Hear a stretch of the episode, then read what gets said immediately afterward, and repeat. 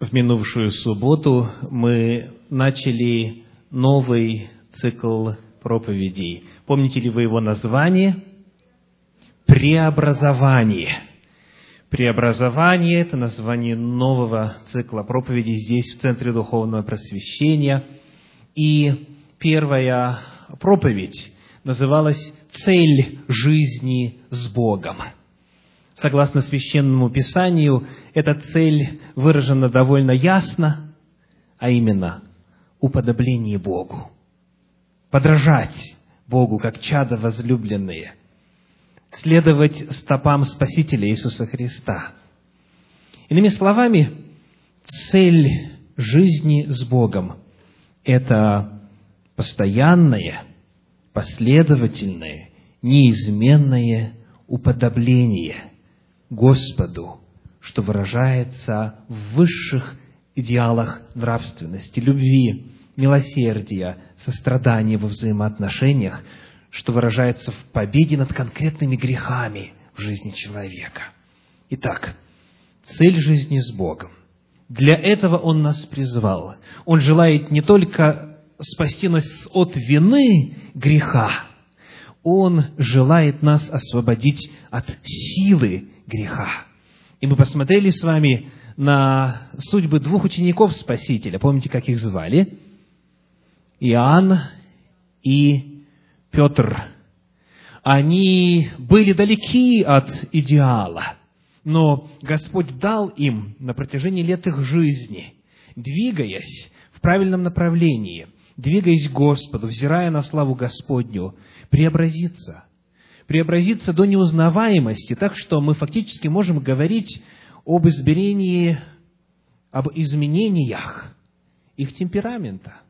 Вот этой вот непосредственной, изначальной, базовой реакции человека на все происходящее. Характер изменился, темперамент изменился. Они стали новыми людьми, другими людьми. Это реально, дорогие братья и сестры, уважаемые гости – уважаемые радиослушатели, кто присоединяется к нам сейчас благодаря волнам радио «Континент», преобразование реально, оно задокументировано, оно есть факт жизни, в том числе многих из вас. Многие могут сказать, милостью Божьей, вот сегодня, пять лет спустя, я уже иная, я уже не тот – Итак, это первая проповедь, цель жизни с Богом – преобразование. Сегодня мы с вами рассмотрим тему, которая в этом цикле проповеди поможет нам освободиться от неверных целей, от э, укорененных, широко распространенных, неправильных представлений о том, к чему же мы стремимся, когда говорим о преобразовании. Нам необходимо с вами расчистить дорогу, снести ветхие, неверные взгляды касательно того, каким же должен быть вот этот вот идеальный духовный человек. Наша тема сегодня – псевдодуховность, то есть ложная духовность, та, которая не совпадает с божественным идеалом духовности. Псевдодуховность. Во-первых, коротко суть проблемы – Приглашаю вас посмотреть на второе послание Коринфянам, шестую главу, стихи с 14 по 18. Второе Коринфянам, шестая глава, стихи с 14 по 18. «Не преклоняйтесь под чужое ярмо с неверными, ибо какое общение праведности с беззаконием? Что общего у света со тьмою? Какое согласие между Христом и Велиаром? Или какое соучастие верного с неверным? Какая совместимость храма Божия с идолами? Ибо вы – храм Бога живого. Как сказал Бог, вселюсь в них, и буду ходить в них, и буду им Богом, и они будут моим народом. И потому, выйдите от среды их, выйдите из среды их и отделитесь, говорит Господь, и не прикасайтесь к нечистому, и я приму вас, и буду вам отцом, и вы будете моими сынами и черями, говорит Господь Вседержитель. Могли бы вы одним словом описать суть этого призыва? Какое слово? Отделиться. Нет ничего общего у света со тьмою, у праведности с беззаконием.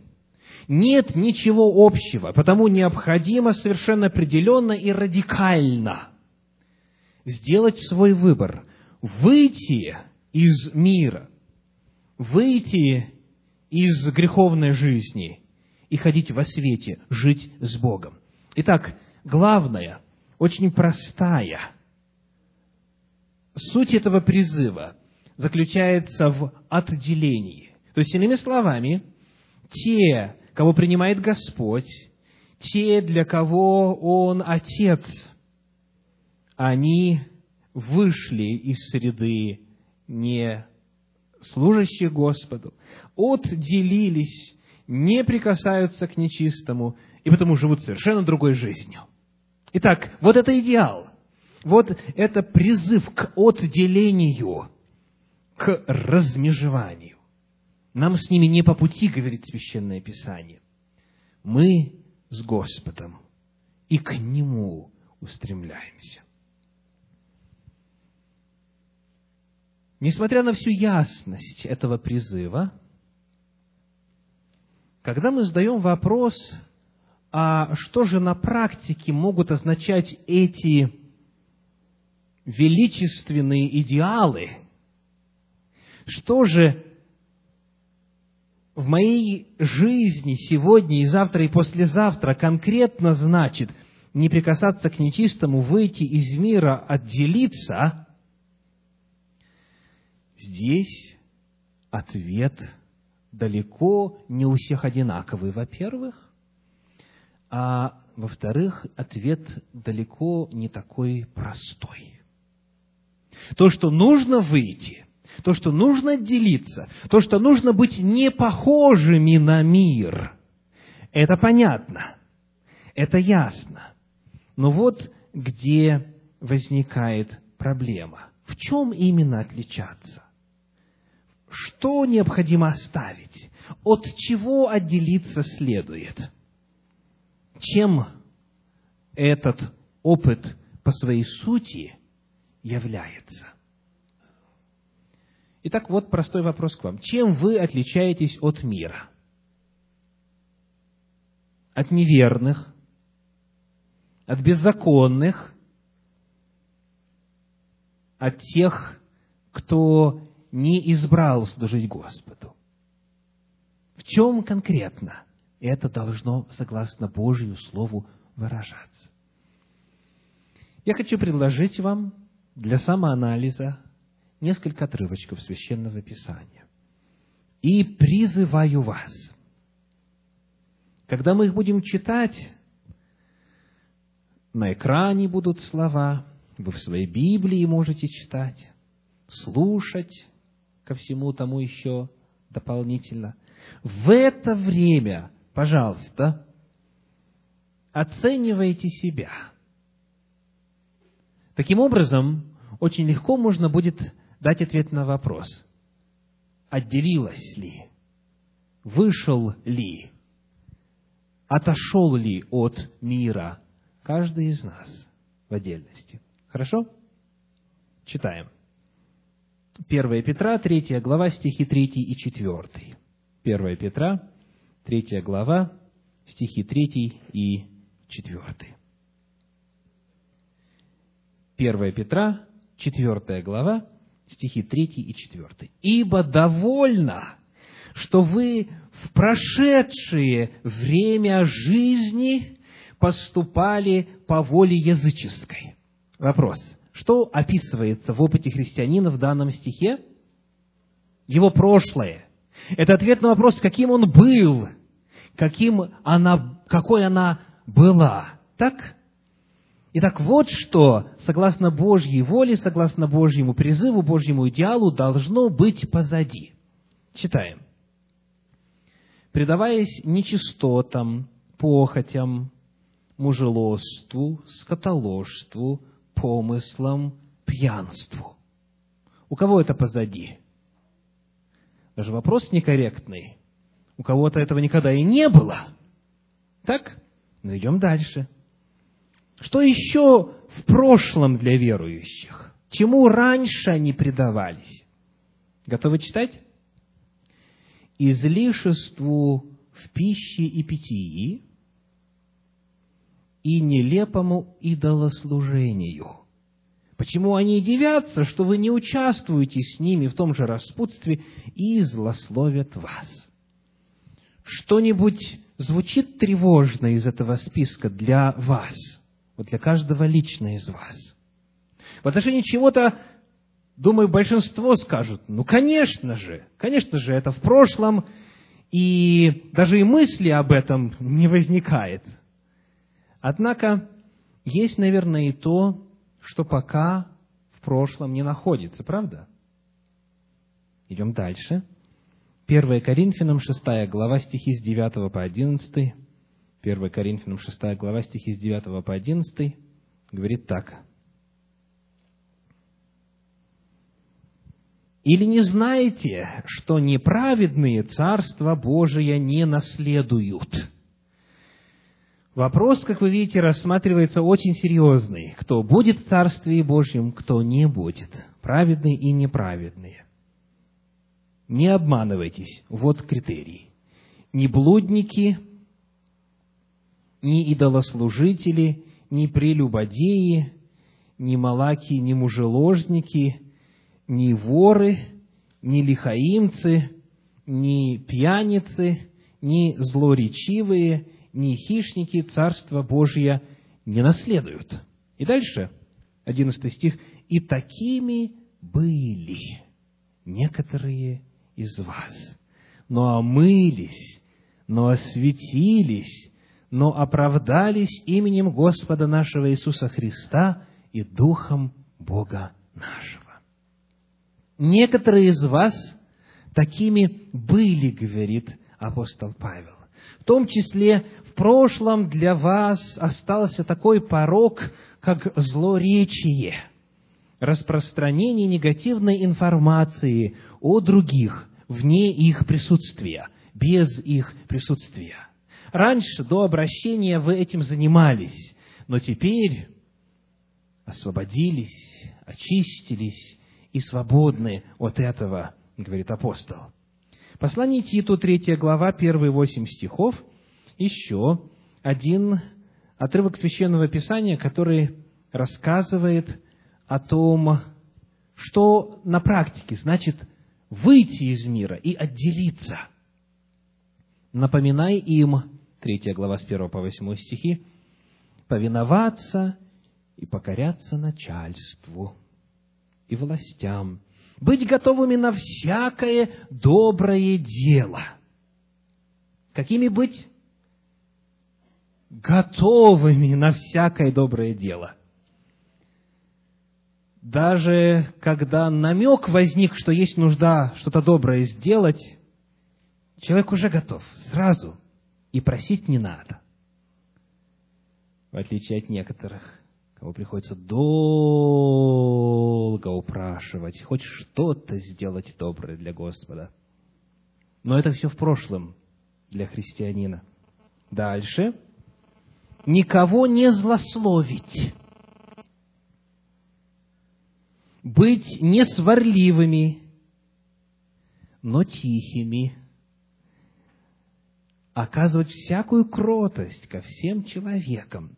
Ибо и мы были некогда, вновь тема прошлого, того, что мы оставили, мы были некогда несмысленны, непокорны, заблудшие, были рабы похоти и различных удовольствий, подчеркиваю слово «различных».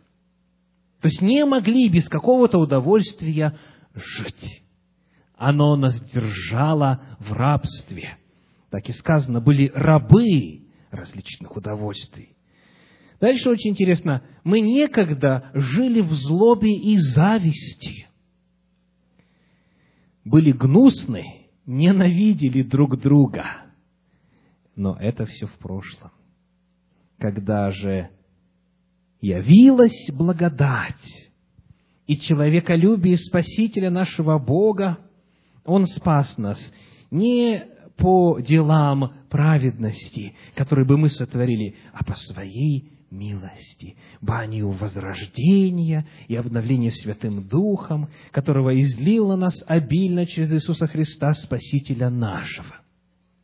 Чтобы, оправдавшись Его благодатью, мы по упованию сделались наследниками вечной жизни. Слово это верно. Я желаю, чтобы ты, пишет он служителю, чтобы ты подтверждал о сем, дабы уверовавшие в Бога старались быть прилежными к добрым делам.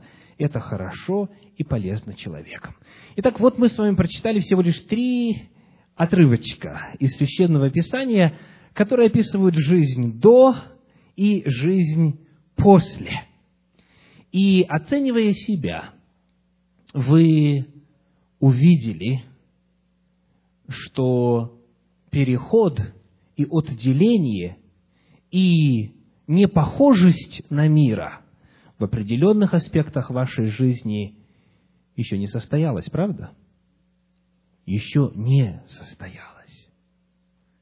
Таким образом, когда мы с вами задаем вопрос о том, Какова же цель этого преобразования? К чему конкретно Священное Писание нас призывает? Нам не нужно слишком много познаний для того, чтобы себя проверить. В Слове Божьем, вот в прочитанных и в целом ряде иных отрывков, говорится о том, какой в Божьем замысле была жизнь до и что теперь должно в жизни человека присутствовать. Вот это различие, которое определяет суть разницы между верующими и неверующими, между миром и теми, кто вышел из мира. Вот некоторые из этих качеств, которые должны присутствовать в жизни верующего, культивироваться, в которых он должен возрастать. Однако, реальность такова, что возникает проблема. Не происходит во многих сферах и у многих верующих не происходит внутреннего преобразования. Цель жизни с Господом не достигается с каждым днем все больше и больше. Призыв есть, отличаться должны, а отличаться во многом не отличаемся. Вот правда жизни многих христиан. Так я говорю. Правильно? Правильно. И появляется вопрос. Отличаться-то все равно надо. Чем же тогда нужно отличаться, если невозможно тем, чем Господь призывает отличаться? Что можно сделать такое, чтобы нас было заметно, чтобы это было видно, что вот идет верующая сестра, христианка настоящая? Что можно сделать, чтобы, когда брат отверзает уста при приветствии, сразу можно было бы сказать, это воистину член церкви? Какие существуют созданные взамен – Богом предложенных ложные метки, ложные маркеры, ложные способы отличия от мира. Мы должны отличаться, мы должны быть не похожими на мир. Все об этом знают – все это усвоили с молоком матери, если, матери, если родились в христианской семье. Однако жизнь сталкивает многих верующих с неудобной, крайне неприятной реальностью того, что изменения не происходит. И преобразования внутреннего практически нет. И тогда люди придумывают альтернативные пути самоидентификации, чтобы все-таки по-прежнему отличаться от мира. Создаются альтернативы подлинной духовности. Это некоторые внешнего характера, весьма неглубокие, как правило, вот эти вот как раз метки, отличительные особенности, маркеры. Верующие начинают искать внешние способы отличия. И вот об этом моя сегодня проповедь. Каковы же вот эти ложные, хоть и распространенные, но по сути своей недостойные преследований и устремления к ним цели. Каковы же элементы псевдодуховности, какими мы не должны быть, к чему нам не следует ни в коем случае стремиться. Давайте спросим у самого Господа, у Иисуса Христа, что в нем вызывало отвращение, что ему было неприемлемо, когда он смотрел на религиозный мир? И вот на эти способы отличия от светского так называемого мира. Самое главное место, где в Священном Писании мы находим мнение Иисуса Христа на эту тему, это Евангелие от Матфея, 23 глава. Приглашаю вас открыть это место Священного Писания. Евангелие от Матфея, 23 глава. Я прочитаю предысторию, первые четыре стиха. Матфея, 23 глава, первые четыре стиха. Тогда Иисус начал говорить народу и ученикам своим, и сказал, «На Моисеевом седалище сели книжники и фарисеи. Итак, все, что они велят вам соблюдать, соблюдайте и делайте, по делам же их не поступайте, ибо они говорят и не делают, связывают бремена тяжелые и неудобоносимые, а сами не хотят и перстом двинуть их. Вот это вот предыстория. Иисус Христос будет сейчас высказываться против каких-то учрежденных, принятых, распространенных видов духовности, и он будет называть, что же не надо делать, какими не стоит быть, что есть, в общем-то, обман, если человеку кажется, что в этом и есть суть его духовности. Первое, что начинается буквально с пятого стиха, после этого введения в 23 главе Евангелия от Матфея, это желание произвести впечатление. Желание в области религиозного, в области духовного – произвести впечатление. Вот как это описано в пятом стихе. Все же дела свои делают с тем, чтобы видели их люди. Итак, слушайтесь. Все дела свои делают с тем, вот с той целью, чтобы видели их люди. Итак, первый элемент псевдодуховности – это желание произвести впечатление, чтобы другие вокруг знали и никак не ошиблись в том, что я человек подлинной духовности. А как же так сделать? Чтобы все мои дела видели люди и меня за это соответствующим образом хранили. Вот некоторые из указанных Христом способов, которые, способов, которые были в то время распространены. Вторая часть пятого стиха. «Расширяют хранилища свои и увеличивают воскрелья одежд своих». Это в синодальном переводе звучит мало понятно. Что значит расширяют хранилища свои? Если вы посмотрите на сносочку в пятом стихе вашей Библии, то, скорее всего, найдете после слова «хранилища» вот такое объяснение. Повязки на лбу и на руках со словами из закона. В оригинале используется древнегреческое слово, или на древнегреческом э, языке используется слово «филактерион». Это коробочки, в которые вставляли маленькие отрывки из Торы. И делалось это в контексте понимания восьмого стиха шестой главы книги Второзакония. Давайте быстренько прочитаем. Второзаконие, шестая глава, восьмой стих. Шестая глава, восьмой стих.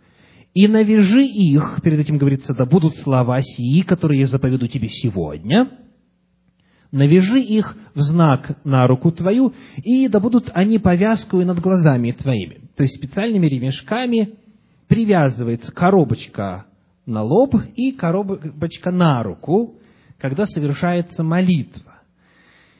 Так вот, что они делали, чтобы все видели, что этот человек подлинно Божий, благочестивый. Расширяли хранилище свои. То есть, вместо вот такусенькой коробушечки цепляли такую, чтобы никто не пропустил. Так? Что еще делают? Расширяют или увеличивают воскрилия одежд своих. Тоже немножечко непонятно звучит. Воскрилие одежд. Что это такое? В книге «Числа» в 15 главе, в стихах с 37 по 40 есть заповедь.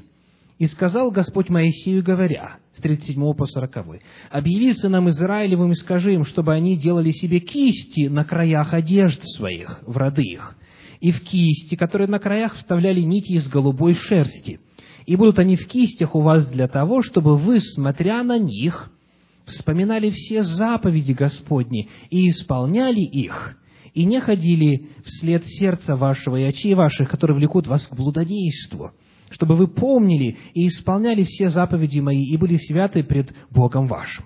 Итак, когда Господь сказал делать кисти, вставлять нити голубой шерсти, цель была какая? Для того, чтобы чтобы вы вспоминали Божьи заповеди.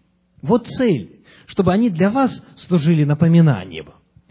А во времена Иисуса Христа некоторые делали это не для напоминания себе, а для того, чтобы другие это видели, чтобы произвести на них впечатление. Что же это будет означать? А вот именно фраза «увеличивать воскрилья одежд своих», то есть увеличивать вот края одежды своей. Не кисточки вплетать, а кисти. То есть сделать так, чтобы они были огромными, заметными, буквально влекущимися за человеком, чтобы было видно, что он себя всего кругом законами Божьими окружил. Настолько он Господа любит, настолько ему служит. Итак, скажите, насколько легко изготовить коробочку чуть большего размера? Насколько это отражает подлинную духовность? Насколько трудно увеличить воскрилия, увеличить вот эти кисти? Много нужно ночей, постов, молитв пред Господом провести, чтобы обрести от него вот силу для такого духовного действия. Очень быстро. Изготовил и вышел на новый уровень святости. И все видят. Итак, вот первый симптом проблемы по 23 главе Евангелия от Матфея. Желание произвести впечатление, чтобы видели, чтобы поразить, чтобы впечатлить. В шестой главе этого же Евангелия читаем первые четыре стиха. Евангелие от Матфея, шестая глава, первые четыре стиха. Смотрите, не творите милостыни ваши пред людьми с тем, чтобы они видели вас. Иначе не будет вам награды от Отца вашего Небесного. Смотрите, человек все-таки пожертвовал нищему, дал милостыню, но сделал это самым заметным образом, чтобы, с тем, чтобы, говорит Христос, с тем, чтобы видели. Сказано, не будет вам награды за это. Можно было бы и не делать. Господь такое служение не приемлет. Итак, когда творишь милостыню, не труби перед собою, как делают лицемеры в синагогах и на улицах, чтобы прославляли их люди. Истинно говорю вам, они уже получают награду свою. У тебя же, когда творишь милостыню, пусть левая рука твоя не знает, что делает правая, чтобы милостыня твоя была в тайне, и Отец твой, видящий тайное, воздаст тебе явно. Христос, это очень важно, не говорит о том, что если люди кого-то благодарят, и на самом деле отмечают, что человек это, допустим, жертвенный, или любящий, или помогающий, что вот этот факт есть нечто Господу неугодно. Нет. Речь идет о том, что человек делает это с целью получить вот это вознаграждение в виде хвалы и прославления своего имени. То есть уровень мотивации, вот о чем говорит Спаситель. Не действия сами как таковые, вот именно в данном случае. Потому что милостыню нужно давать. Нужно. Благотворящий бедному дает взаймы Господу. Это Божья заповедь, это Божье повеление. Здесь вопрос, почему человек это делает и как он это делает. Так, чтобы всем было известно, или же он делает, потому что любит Господа, любит ближних. В этой же шестой главе еще один пример Христа, стихи 5 и 6. «И когда молишься, не будь как лицемеры, которые любят в синагогах и на углах улиц, останавливаясь, молиться, чтобы показаться пред людьми. Вновь цель, чтобы показаться. Нужно ли молиться в синагоге? А на улице? Ну, конечно, везде молитесь. Везде можно молиться и нужно молиться. Непрестанно молитесь, говорит Священное Писание. Речь тут идет о том, что эти люди выбирают, позиционируют себя. И именно таким образом, чтобы ни у кого не осталось сомнений, что они сейчас осуществляют это важное духовное действие. Итак, вот желание произвести впечатление в области духовного, религиозного. Истинно говорю вам – они уже получают награду свою. Ты же, когда молишься, войди в комнату твою и, сотворив дверь твою, помолись Отцу твоему, который в тайне. И Отец твой, видящий тайное, воздаст тебе явно. Еще один пример в этой же шестой главе Евангелия от Матфея, стихи 16 по 18. «Также, когда поститесь, не будьте унылы, как лицемеры, ибо они принимают на себя мрачные лица, чтобы показаться людям постящимися. Это же очень легко, правда? Напустить на себя мрачную мину, окружающие начнут интересоваться, что случилось, да, что произошло, что стряслось. А у меня сегодня пост.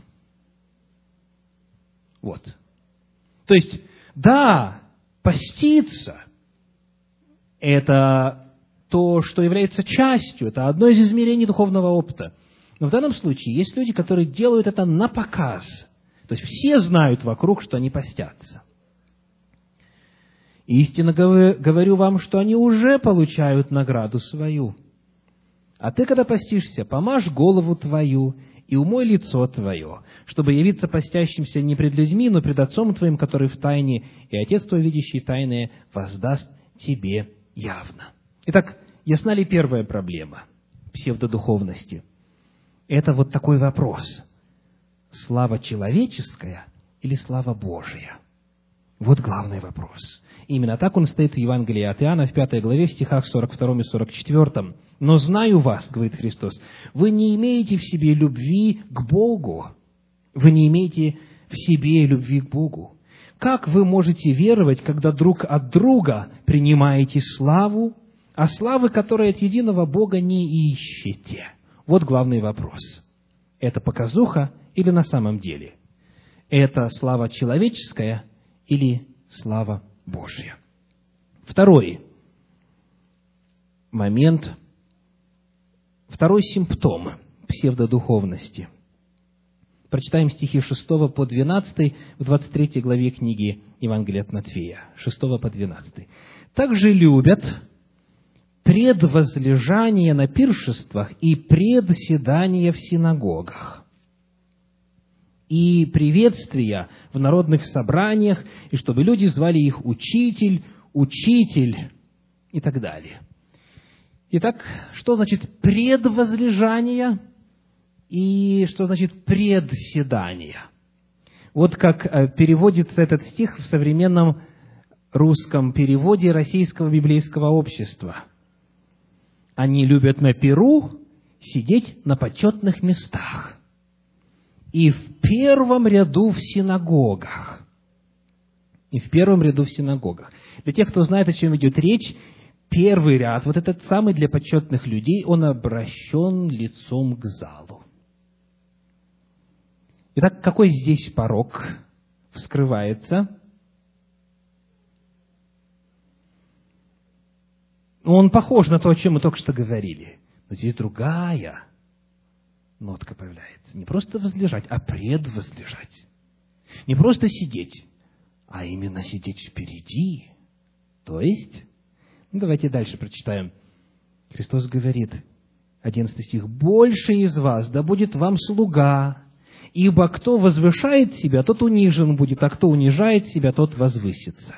Итак, второй очень распространенный почерк, элемент, симптом псевдодуховности.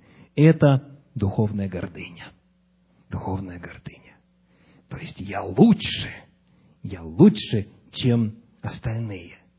И об этом мы недавно читали в одной из проповедей, в 18 главе Евангелия от Луки, стихи с 9 по 14, где рассказывает Спаситель о том, как два человека вошли в храм помолиться.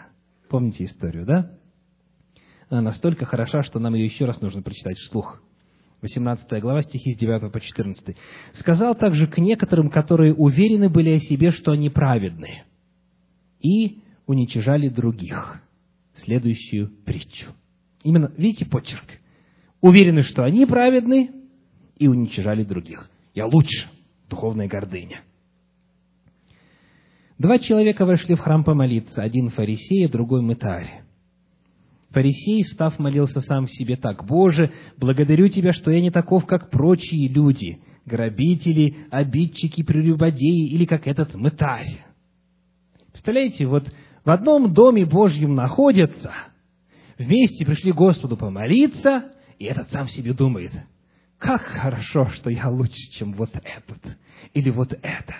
Духовная гордыня – и вот а, мытарь молится совершенно по-другому, он осознает свою греховность, свое, недосто... свое недостоинство, боится к небу глаза поднять.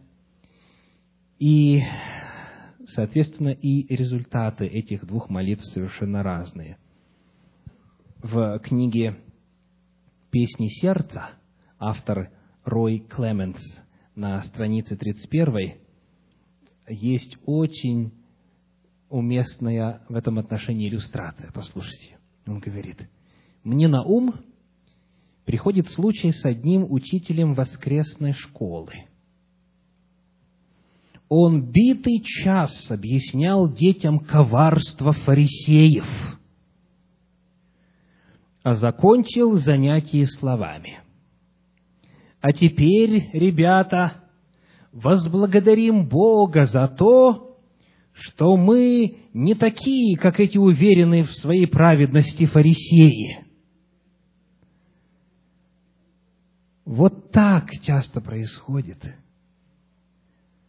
Благодарю Тебя, Господи, за то, что я не таков, как фарисей из этой притчи, который считал, что он лучше других. Слава Тебе, Господи, что я лучше других.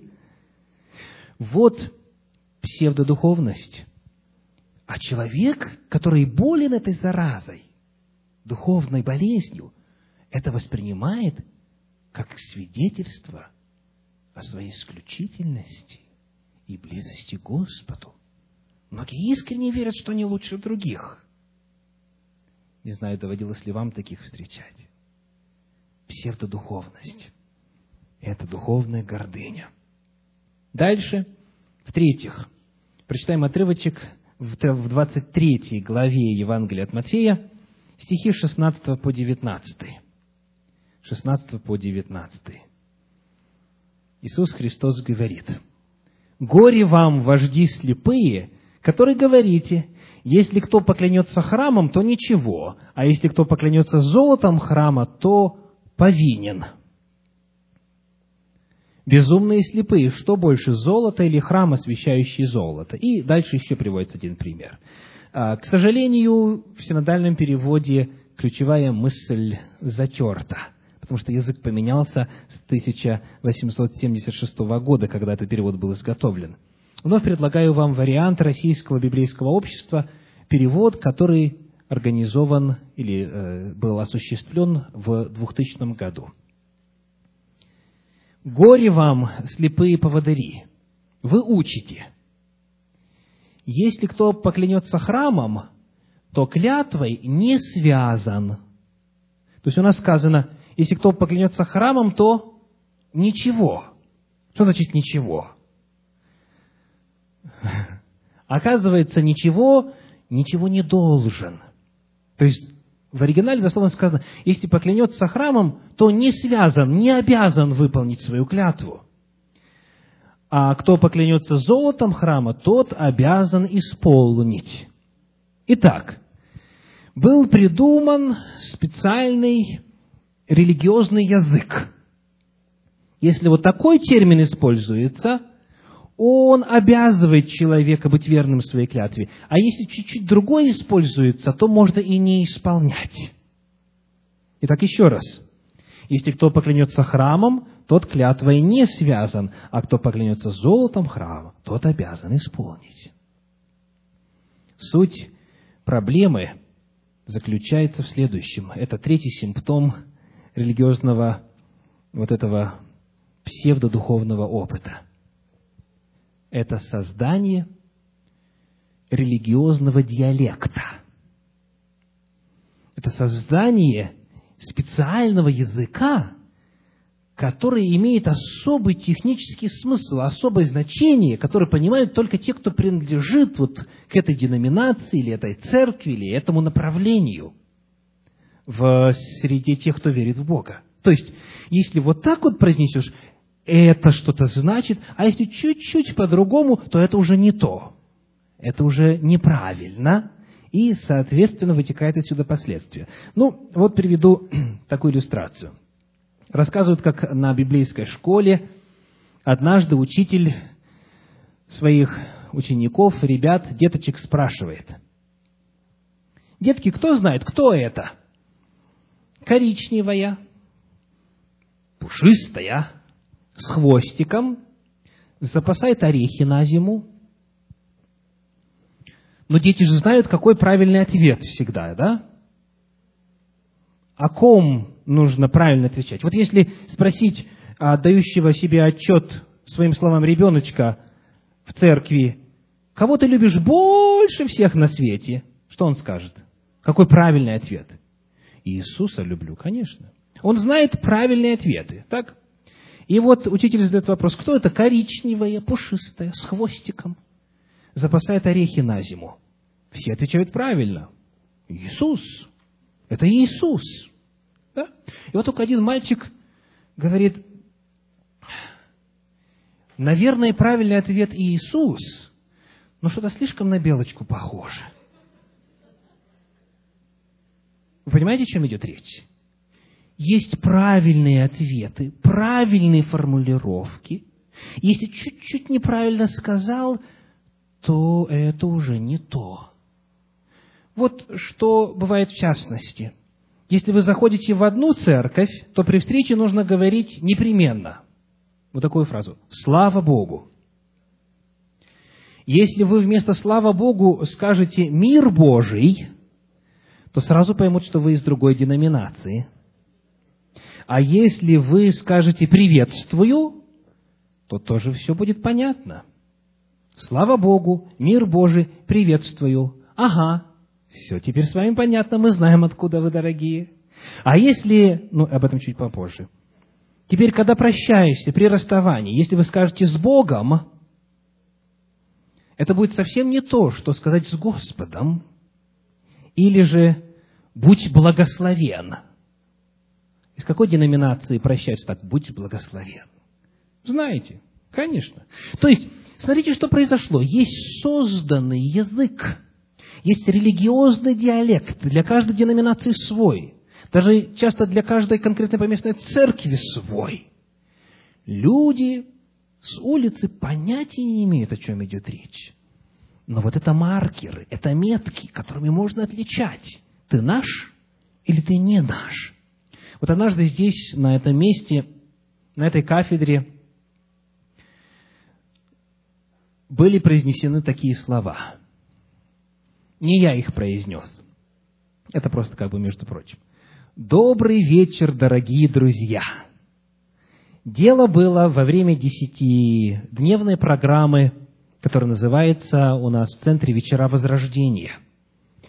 И вот э, в тот год мы исследовали главную тему – опыт спасения. Этот десяти дневный цикл принес огромное благословение. Многие открыли для себя наконец-то Божью любовь и обрели опыт спасения. Так вот, что произошло. Одна посетительница, когда услышала вот в самом начале приветствие ведущего «Добрый вечер, дорогие друзья», она на самом деле услышала вот что – я так и знала, что они в Иисуса Христа не верят. Как это было возможно? Очень просто. Она всегда знала, пасторы в ее церкви говорили, что представители вот такой деноминации в Иисуса Христа не верят. То есть они неверующие, они атеисты. Так? Это факт номер один. Факт номер два. Как неверующие друг друга приветствуют? Здравствуйте, добрый вечер, доброе утро, да? Они же не говорят «слава Богу», «приветствую» или там «мир Божий». То есть неверующие разговаривают так «здравствуй», «доброе утро», «добрый вечер» и так далее. И не братья и сестры, а у них кто они друг другу? Дорогие друзья. Да? Они дорогие друзья. Так вот, когда она слышит «добрый вечер, дорогие друзья», она сразу понимает, что говорит неверующий человек – и тут собирается рассказывать об опыте спасения. Надо мне скорее собирать свои вещички, и пока не поздно, бежать отсюда. Беда одна, ее привезли, и она была не в состоянии куда убежать. Вынуждена была сидеть до конца программы, выслушать всю проповедь, и потом, спустя несколько вечеров, она же мне об этом и рассказала о том, что, оказывается, когда говорят «добрый вечер, дорогие друзья», это, оказывается, вовсе не обязательно значит, что перед вами неверующий человек, который не принимает Иисуса Христа и вообще в Бога не верит. Понимаете, о чем идет речь? Это просто ужас. Но это реальность. И у каждой конфессии есть свои утвержденные фразы. Если это сказал, это ничего. А если это сказал, то тогда уже совсем другое дело. Итак, создание религиозного диалекта, который известен только тем, кто находится внутри. Следующий симптом звучит так. Это ответ на вопрос, важное или второстепенное? Важное или второстепенное? 23 глава Евангелия от Матфея, стихи 23 и 24. 23 глава, 23-24. «Горе вам, книжники и фарисеи, лицемеры, что даете десятину смяты аниса и тмина, и оставили важнейший в законе суд, милость и веру. Сие надлежало делать, и того не оставлять. Вожди слепые, отцеживающие комара, а верблюда поглощающие». Так речь не идет о том, что одно надо, другое не надо. Все, что Господь дал, все для нас, все надо. Но здесь нельзя одно назвать важным, а другое неважным. То есть, нельзя глотать, говоря языком Иисуса Христа, глотать верблюда и отцеживать комара. Итак, времени у нас мало – но я не могу держаться, чтобы рассказать об одном реально произошедшем случае. Уже не с нами. Я о нем прочел в книге. Однажды одного пастора спросили, не является ли церковь, в которой он служил, мирской? Что вы имеете в виду под словом «мирская»? задал пастор вопрос. Ну, вы используете сценки во время богослужения – и люди в мире привыкли к театру, то есть это то же самое. Дальше. Вы используете во время служения словословия бас-гитару, и они привыкли к ее использованию на мирских концертах мирской музыки. Как же они узнают о том, что вы отличаетесь от мира? Во время разговора оказалось следующее. Всем известно, сказал вопрошающий, что мы, как христиане, должны отличаться от людей в мире. Чем мы должны отличаться согласно Библии? Мы с вами прочитали три отрывочка, хотя бы, в самом начале проповеди. Должны быть более любящими, более мягкими во взаимоотношениях и так далее, и так далее. И всем известно, что мы не такие – говорит вопрошающий. Поэтому, вот слушайтесь внимательно, поэтому, не следует ли нам делать что-нибудь такое, что показывало бы, что мы на самом деле отличаемся? Вот где суть проблемы. Бас-гитару ни в коем случае. А злоречить пять часов подряд за милую душу. Что важно, а что не важно. Что в действительности есть заповедь Божья, а что вообще не имеет значения. Иными словами, если мы не в состоянии быть святыми, то не следует ли нам, по крайней мере, быть со странностями, чтобы было не похоже, что мы, как все прочие люди в этом мире – и последний, пятый симптом, звучит так. Внешние или внутренние? Говоря о духовности, внешние или внутренние? 23 глава Евангелия от Матфея, стихи с 25 по 28. Горе вам, книжники и фарисеи, лицемеры, что очищаете внешность чаши и блюда, между тем, как внутри они полны хищения и неправды. Горе вам, что уподобляетесь окрашенным гробам, 27 стих, которые снаружи кажутся красивыми, а внутри полны костей мертвых и всякой нечистоты. Так и вы по наружности кажетесь людям праведными, а внутри исполнены лицемерие и беззаконие. Итак, внешние или внутренние – вот еще один параметр, вот еще один очень важный вопрос. Не знаю, как вам, а вот мне периодически приходится встречаться с довольно интересным толкованием двух стихов, даже хотя бы один возьмем, из третьей главы второго послания Коринфянам. 2 Коринфянам, третья глава, второй стих. Мне такой вопрос даже на радио задавали в свое время, и, кажется, не единожды. 2 Коринфянам 3, 2 вы наше письмо, написанное в сердцах наших, узнаваемое и читаемое всеми человеками. Третий стих. Вы показываете собою, что вы письмо Христово. Что значит вот то, что здесь Павел сказал, эти два стиха? Как человек показывает собою, что он письмо Христово? А ответ, который мне доводилось слышать, звучит вот так. Мужчина тут никак не может показать, что он письмо Христово, но женщина очень убедительно может показать. Этот стих очень часто применяется для того, чтобы призвать женщин носить головной убор. То есть вот посмотришь, и сразу видно, что это письмо Христово. Читаемое, узнаваемое. Видно, что настоящая христианка, потому что есть нечто на голове. Оно может быть разной длины, разной ширины, разного цвета, по-разному завязано, но факт, что есть. И вот это письмо Христово. Скажите, о чем тут апостол Павел говорит? Наверняка он также имеет в виду, что сестры в церкви должны ходить в длинной одежде, которая от пола поднимается максимум на один сантиметр. Так они сразу продемонстрируют, что это письмо именно Христово. Они не просто из какой-то мусульманской республики приехали или мусульманской страны.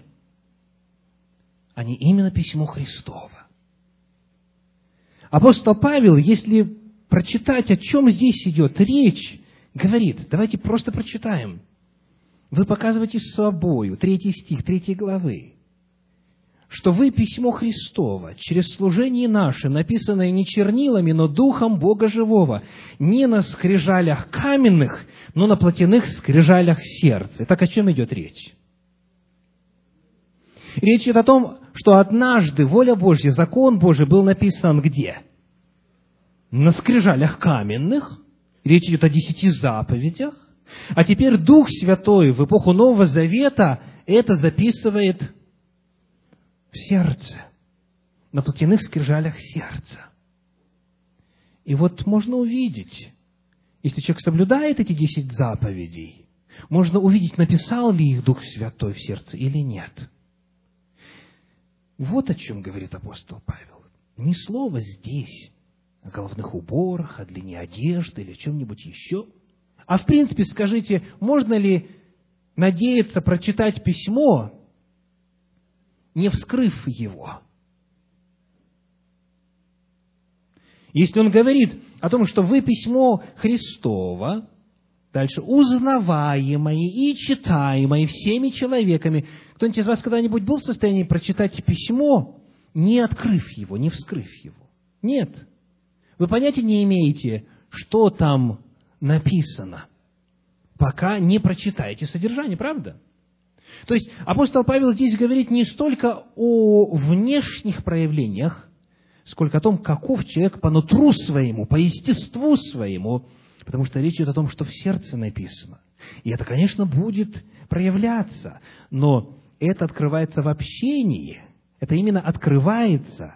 Это видно, когда человек начинает говорить, действовать, жить, поступать. Итак, часто, к сожалению, преследуя вот эти неверные идеалы в духовном мире, человек в конечном итоге достигает цели соответствия вот этим всем меткам, становится подлинно псевдорелигиозным. То есть все, что вот придумано, где бы он там ни находился, в какой церкви, все выполняет на вот этом уровне, о котором говорит Христос. И в конечном итоге наступает момент, при котором человека можно назвать словами Марка Твейна – это парадоксальная фраза. Послушайте. Хороший человек в худшем смысле этого слова. Хороший человек в худшем смысле этого слова. Вроде бы и не придерешься,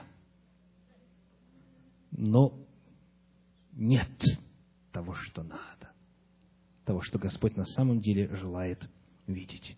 Это, братья и сестры, уважаемые гости, это не значит, что внешние факторы не имеют значения.